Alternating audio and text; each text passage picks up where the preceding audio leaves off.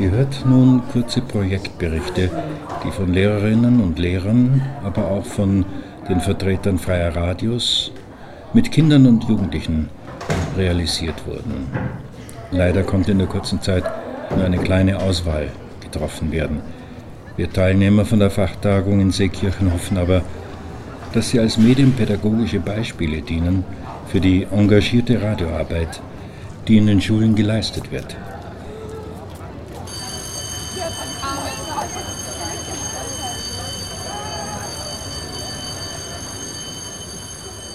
Äh, mein Name ist Marc Rambold.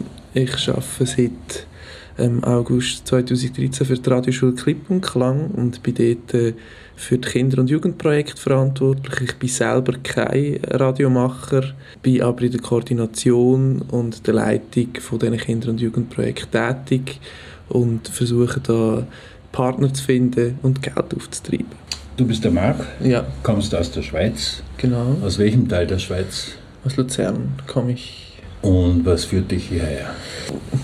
Mich führt hierher die Verbindung, die die Radioschule Klippenklang, für die ich arbeite, zu den europäischen Projekten, vor allem Commit hat und auch die Verbindung, die äh, zu der PH Wien besteht, wo Cheyenne Mackay schafft arbeitet, die auch ähm, als Kursleiterin für die Radioschule Krippenklang tätig ist. Und so äh, entstand ein Mailaustausch und äh, wir erhielten eigentlich eine Einladung, dass jemand von uns hier an dieser Tagung teilnehmen kann und auch am Freitagabend noch unsere Radioschule etwas genauer präsentieren kann allen Anwesenden. Du hast mir gestern erzählt, dass ihr im rätoromanischen Raum ein Projekt plant mit Jugendlichen. Kannst du mir ein bisschen darüber erzählen? Dieses Projekt in der rätoromanischen Schweiz ist das aktuellste und neueste Projekt bei uns in der Radioschule Klippenklang im Bereich Kinder- und Jugendarbeit. Ähm, es trägt den Titel Jeu radiophonique enviadi. Das ist rätoromanisch. Auf Deutsch heißt das ungefähr übersetzt Wanderhörspiel. Die Idee des Projekts besteht darin, dass wir in den fünf Regionen der rätoromanischen Sprache, also es, da werden fünf unterschiedliche Idiome gesprochen, die sich wirklich teilweise sehr stark unterscheiden. In diesen fünf Regionen arbeiten wir mit jeweils einer Gruppe von Jugendlichen zusammen und produzieren mit denen einen wahrscheinlich circa zehnminütigen Teil eines Hörspiels. Du hast mir gestern gesagt, dass es ungefähr nur noch 20.000 Menschen gibt, die diese Sprachen sprechen und dass die Menschen, die diese Sprachen sprechen, auch untereinander sich nicht verstehen. Ja, das ist so. Also ich, ich glaube, es gibt schon eine, eine gewisse Basis, äh, wo sie sich die, die unterschiedlichen Idiome verstehen können, aber es gibt wirklich spezifische Worte, die, die dann nicht dasselbe sind und teilweise auch nicht dasselbe bedeuten. Ich bin selber nicht ein Spezialist des rätoromanischen Sprachraums, aber es gibt die Bestrebung, und da ist man immer noch dran, ein, eine Hochsprache sozusagen zu entwickeln. Ähm, Romansch Grishun heißt das dann, also eine Schriftsprache sozusagen, in der sich dann alle Idiome ähm, verstehen und die auch über Grammatik verfügt und so weiter. Also ein Esperanto für Rätoroman. Ja, sozusagen, ja. Ist das eine aussterbende Sprache? Das, das kann ich nicht so genau sagen. Ich glaube schon, dass die, dass die Zahl der Personen, die diese Sprache spricht, abnimmt. Aber es sind sehr viele Bemühungen im Kanton Graubünden selber und auch, auch in der ganzen Schweiz werden angestellt, um diese Sprache nicht aussterben zu lassen. Also ich, es, es gibt immer noch Schulen, in denen man wirklich nur Rätoromanisch unterrichtet. Es gibt in deutschsprachigen Schulen gibt es rätoromanische Klassen, in denen man nur Rätoromanisch unterrichtet. Also man versucht schon, diese Sprache aufrechtzuerhalten und den Jungen auch weiterzugeben. Und das spiegelt sich auch in den freien Radios wieder? Nein, nicht wirklich. Also der, der Kanton Graubünden, der verfügt über kein freies Radio es ist, das habe ich jetzt auch bemerkt bei der Ausarbeitung dieses Projekts, die, die Retroman sind extrem gut vernetzt in der ganzen Schweiz, egal wo sie, wo sie wohnen. Also die kreativen Leute, die, die wissen voneinander und realisieren viele interessante und spannende Projekte in der Schweiz, aber da ist nicht äh, primär das Rätoromanische im Zentrum.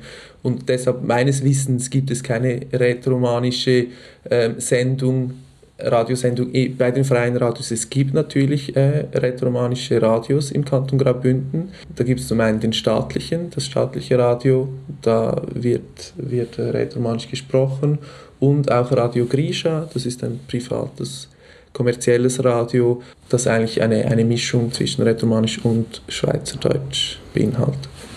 Kannst du mir ein bisschen etwas in dieser Sprache sagen? Ich kann bis zehn zählen. das lautet so: In du streisch gatorchun sis siat och nov dies. Würde ich auch verstehen, also wie ja. Italienisch oder Französisch genau. kann. Es ist ja. natürlich eine lateinische Sprache. Mhm. Ja.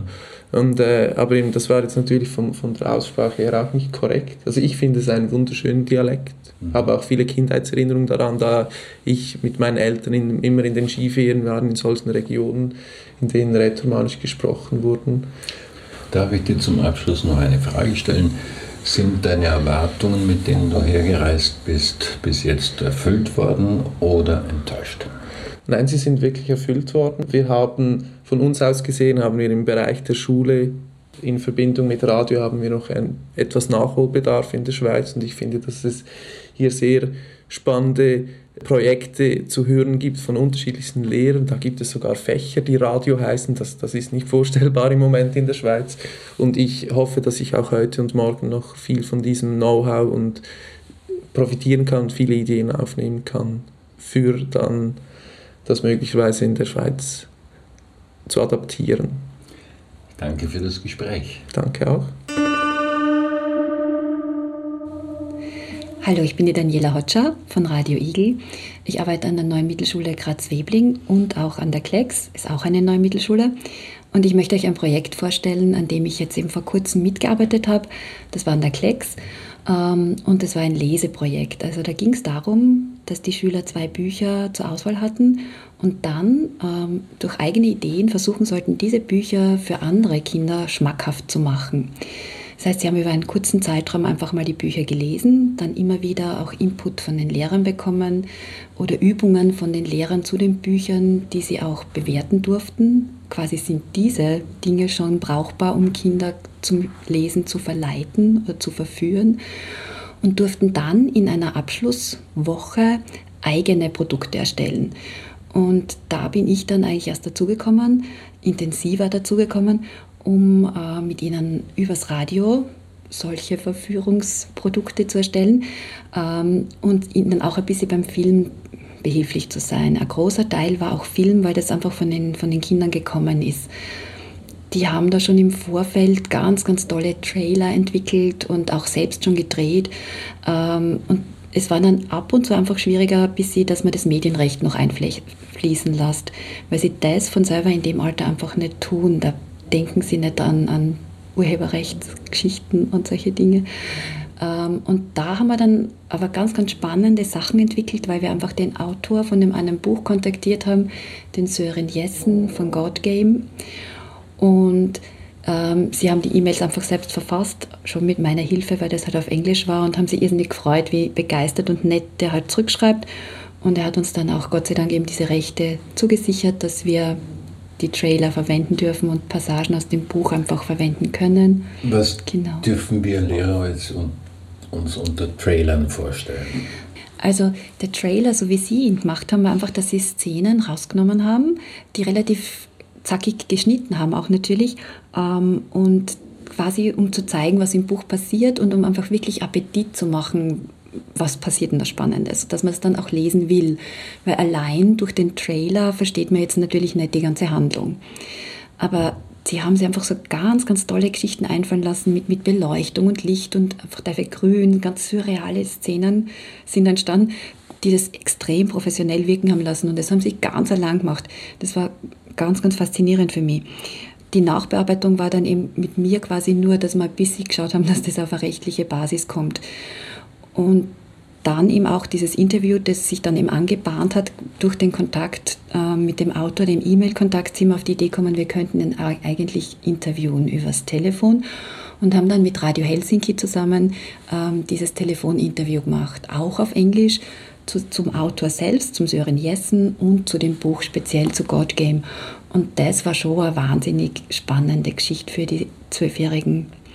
Wir haben uns da die Unterstützung aus der vierten Klasse geholt, weil die schon ein bisschen besser Englisch können. Die haben quasi die Einleitung übernommen und die Fragen haben dann die Kids, die kleineren, selber gestellt. Und wie haben Sie jetzt feststellen können nach, ähm, nach dem Anhören oder Sehen der Trailer, welcher mit den wirksamsten Werbestrategien das Buch promotet hat? Also im Grunde war das, in, in dem Fall war das einfach ganz klar der ein Trailer, der, wo sie selber die Schauspieler waren. Ähm, die haben sie immens viel im angetan, auch mit der Beleuchtung, mit Schnitt. Und es hat extrem professionell gewirkt, dieses Ergebnis. Und das war einfach das, was am, am meisten Applaus bekommen hat.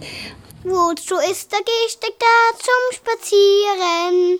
Zum Spazieren in die weite Welt ohne Geld. Wozu ist der Gehsteig da zum Spazieren?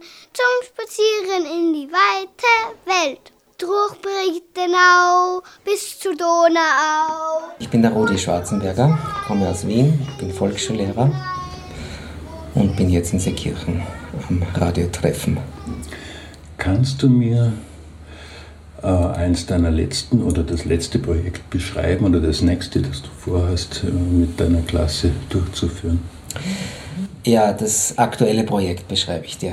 Äh, das Projekt nennt sich Zu Fuß zur Schule und ist äh, ausgeschrieben worden von der Mobilitätsagentur äh, Wien.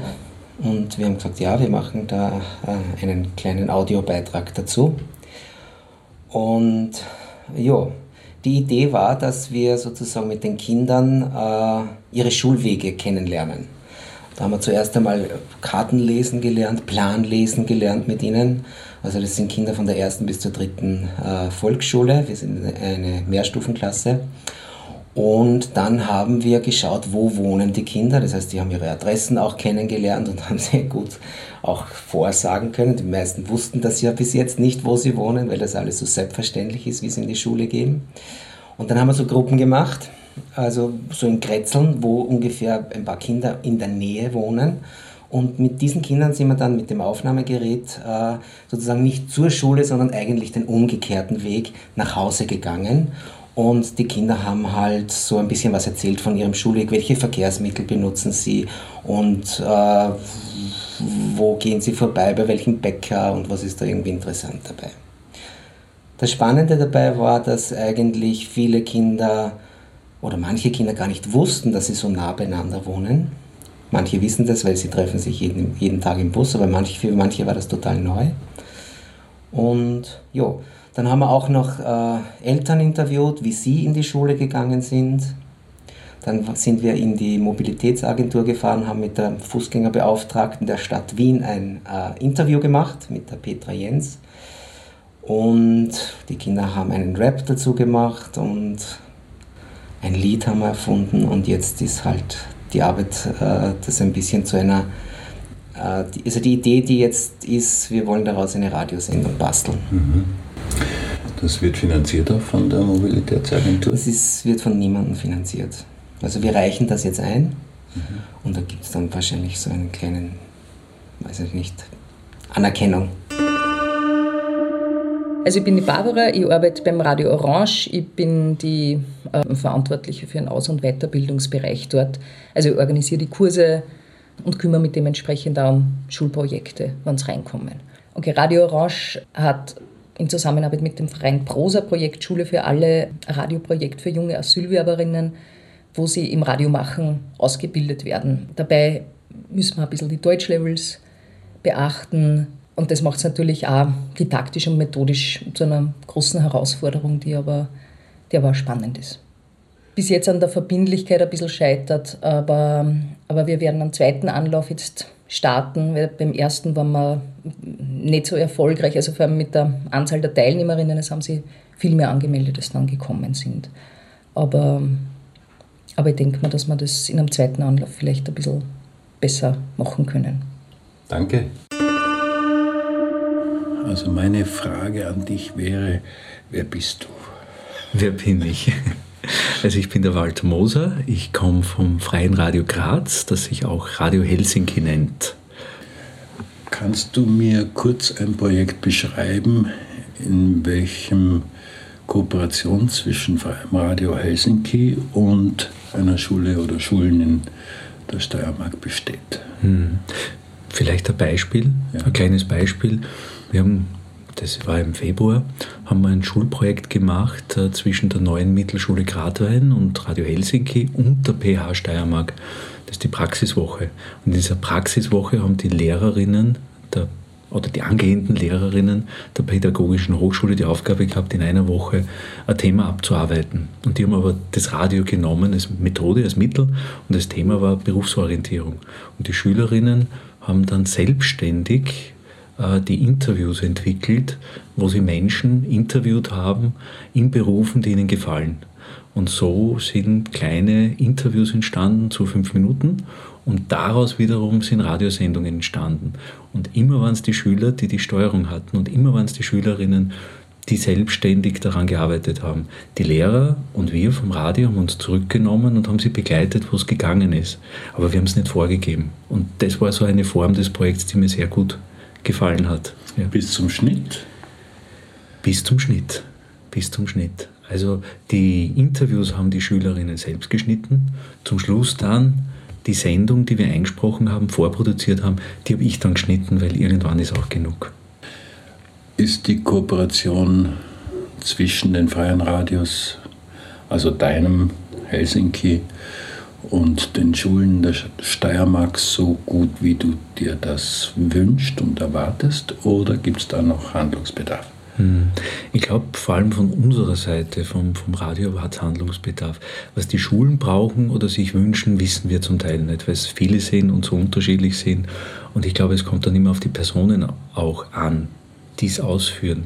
Also für mich sind immer wichtig die Lehrer und Lehrerinnen, mit denen wir zu tun haben, dass es da gegenseitiges Verständnis gibt, was freies Radio ist und braucht, weil vor allem die Seite des freien Radios äh, so diese Sensibilität braucht dass Schülerinnen und Schüler, darum habe ich das Beispiel vorher gebracht, äh, einen möglichst freien Zugang finden, der jetzt nicht mit, mit Schulnoten oder mit, ich mache das jetzt, weil es der Lehrer hören will, sondern weil sie selbst etwas machen wollen, aus eigenem Interesse. Geht ihr vom Freien Radio Helsinki auf die Schulen zu oder umgekehrt die Schulen auf ja, das Freie das, Radio? Das ist genau der Punkt.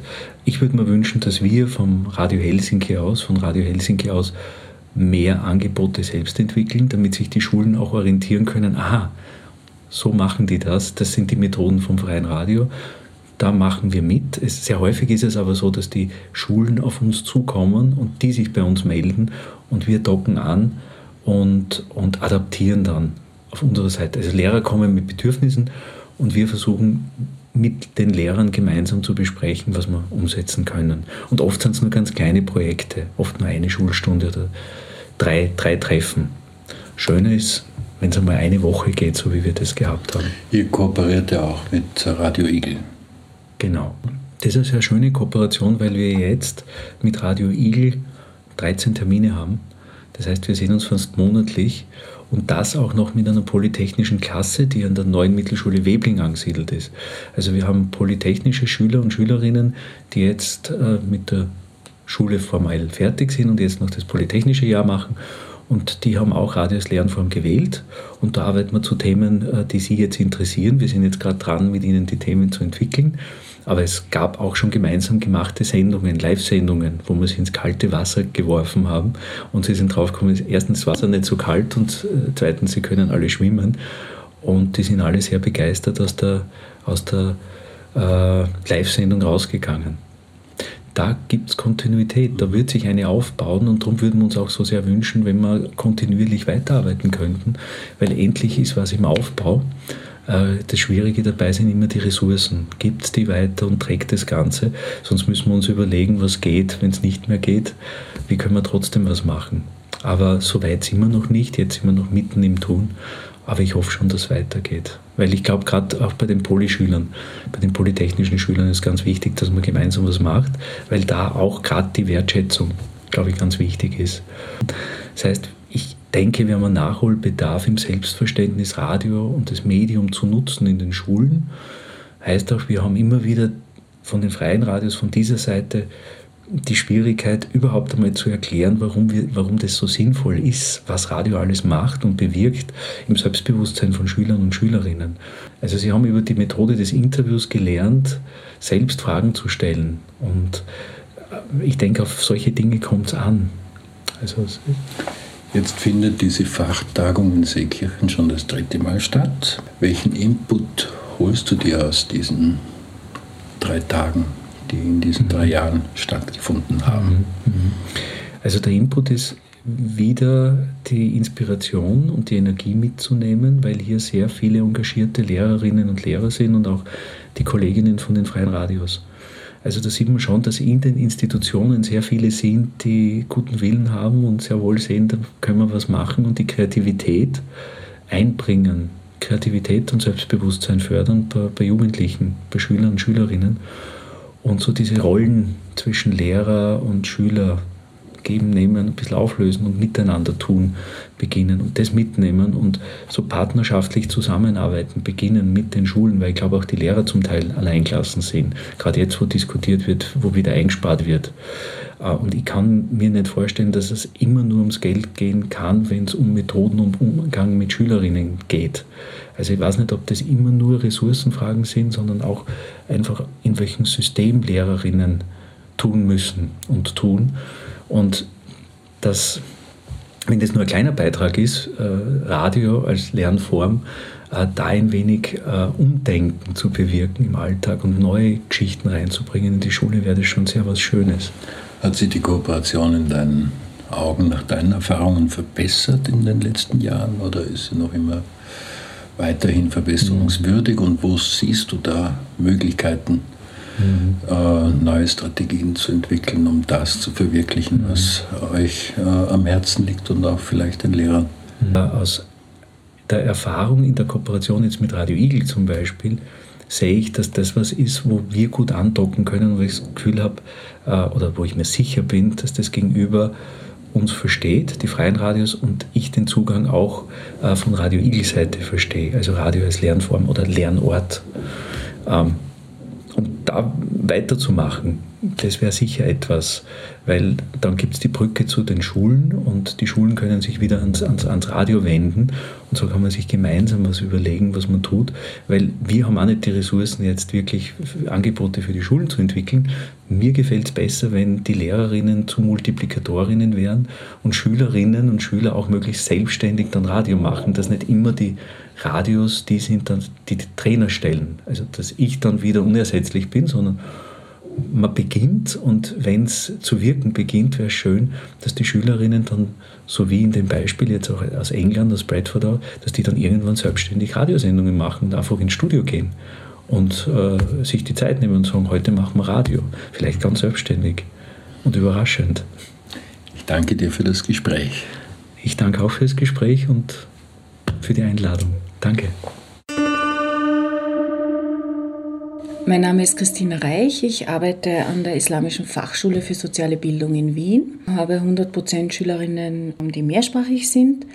Und wir haben uns in den letzten zwei Jahren mit einem Comenius-Projekt beschäftigt zum Thema Antirassismusarbeit mit Radio. Im Rahmen dessen sind auch einige Radiosendungen entstanden.